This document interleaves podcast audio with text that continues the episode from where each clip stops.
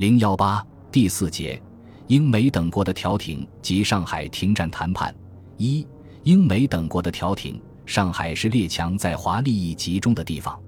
一九三一年，外国在华投资总额的百分之三十四点三集中在上海，约占直接企业投资的二分之一。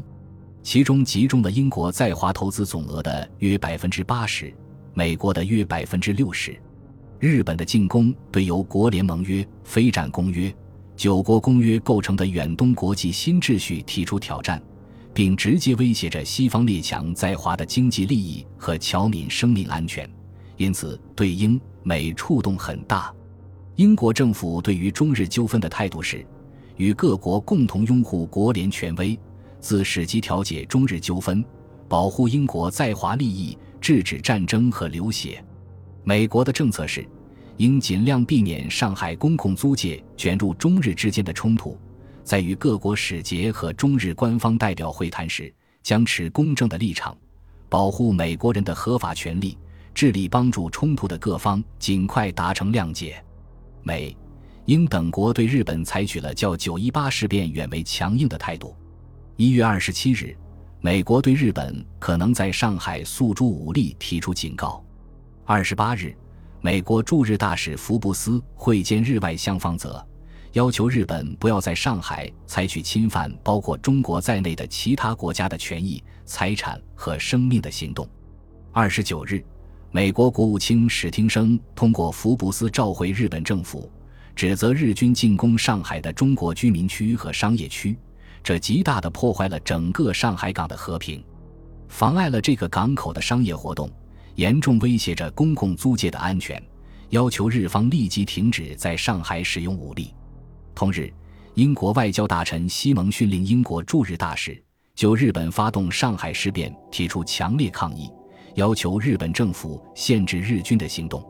三十日，史汀生召见日本驻美大使出渊胜次，表示日本进攻上海已引起爆炸性局面，责任在日本方面，日本不得利用租界作为进攻中国军队的基地，为向日本显示大国在远东的力量存在。英美向上海增兵。一月三十日，英国取消远东军队的返回令，使驻沪英军人数达到两千八百人。黄浦江中的英国军舰终日生活，处于战备状态。二月二日，英国一万吨级的巡洋舰肯特号从马尼拉启程驶往上海。弃至二月四日，英国在上海的陆海军总兵力达六千六百人。一月三十日。美国驻马尼拉的亚细亚舰队开赴上海。三十一日，美国海军又派两艘驱逐舰分别抵达南京和芜湖。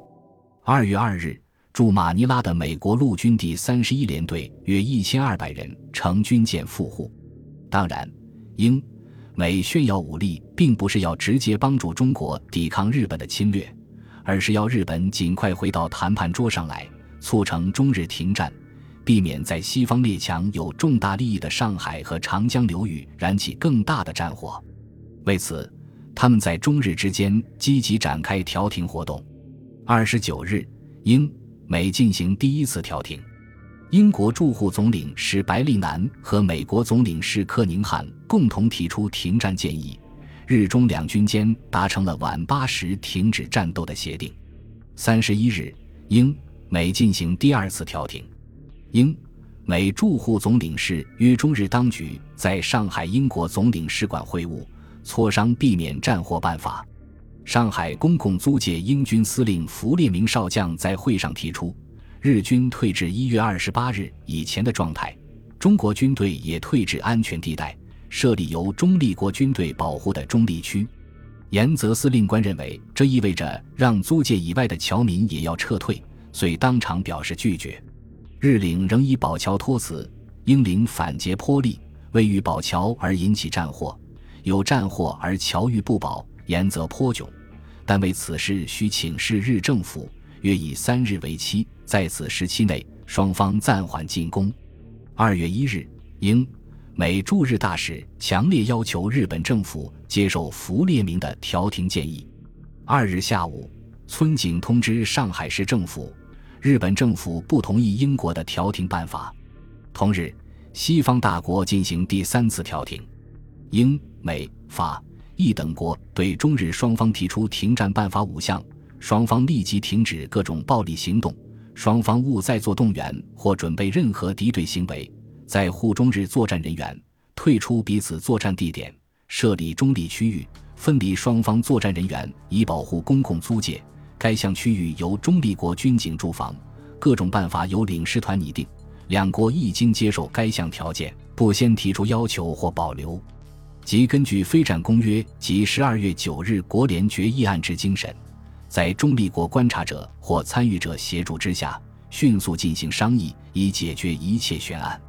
国民政府四日召回各国，表示完全接受，仅请将“中立区域”字样改为“和平区域”，中立国改为第三国，并希望第三国不仅观察，而且参与谈判。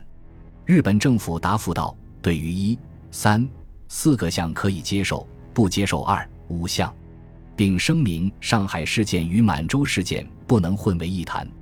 日本政府不接受中立国观察员或人士帮助解决满洲问题。”英国外相西蒙得到日军大量增援上海的消息，立即电请史汀生将停战办法第五条改为只限于上海，不涉及东三省。史汀生不同意。二月六日，英国驻华舰队司令凯莱表示愿意出面调停，并提出中日停战及划定和平区等办法。日军撤回一月二十八日援防，中国军队撤出闸北和宝山，退出的区域由中立国军队驻防。英方调解方案的重点在于上海租界的安全。七日，凯莱乘旗舰肯特号开进上海港。立即向严泽和中方探寻停战意向。严泽告诉凯莱，如果中国军队撤退二十英里，他才会将日军撤至虹口。仲光奎拒绝凯莱的方案，坚持要中国军队先退出闸北。中国政府认为凯莱方案大体公允，就在凯莱提案的一日，汪精卫发表谈话，表示大体接受。但由于日本的拒绝，调停没有结果。八日。中国报纸披露，日本要求在上海、汉口、天津、广州、青岛各大通商口岸划一个宽十五至二十英里的非驻兵区，这增加了国民政府在上海对日退让的难度。八日，英领事携凯来访务仲光奎，仲光奎自是日援军第二十四混成旅团乙底户，态度强硬起来，要求中国军队撤退十五至二十英里方可停战。九日，凯莱和野村在肯特号舰上会谈。野村表示，日军正如贵长官所说，对以铁路沿线为界，大体上没有异议，但不可能撤至新公园附近。闸北的中国军队应撤到安全距离以外。十日，法国公使维尔顿由南京抵沪。十二日，英国公使兰普森和美国公使詹森也来到上海，各以私人资格进行调停活动。兰普森联合美法公使提议，华军应自动先退出上海市所管辖的区域，然后日军可退到公共租界及虹口一带。下午六时，宋子文、顾维钧、郭泰祺和吴铁城先后往访英美公使。詹森所谈不多，并且无确实具体意见。兰普森所提之案，我军由吴淞、闸北沿京沪路撤退至真如站以西。换言之，上海市区域皆不驻兵，主张全由警察负治安职责。吴淞方面，日军亦撤退回一九三一年十二月三十一日原防位置。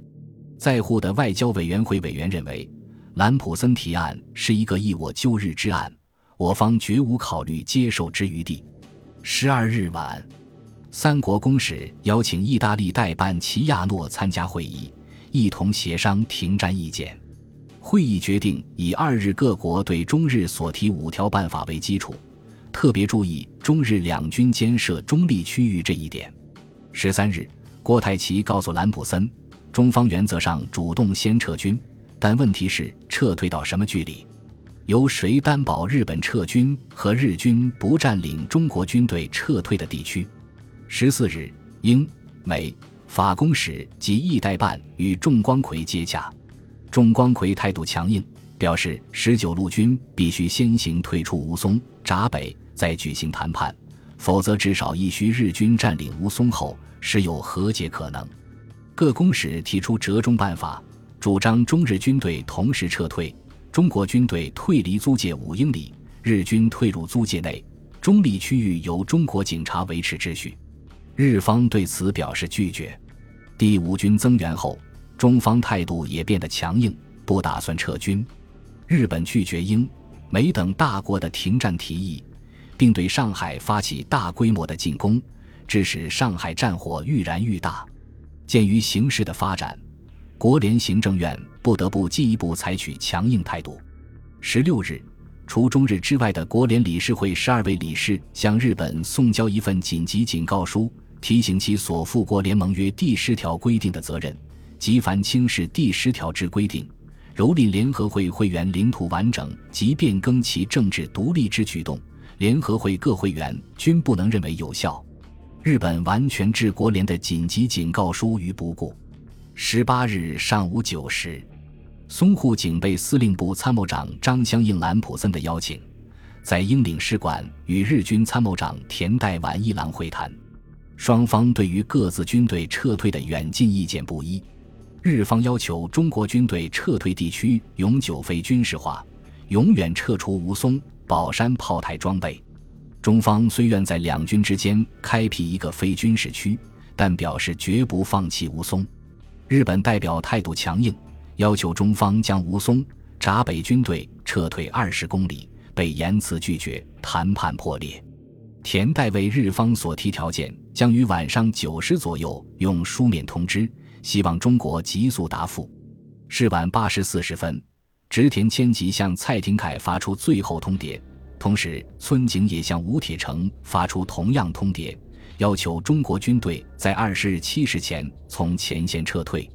国民政府认为日本之无理要求，甚至有吴淞炮台不得重新设备，是指以庚子各国对于大沽炮台潜力相加，故中国当然不能接受。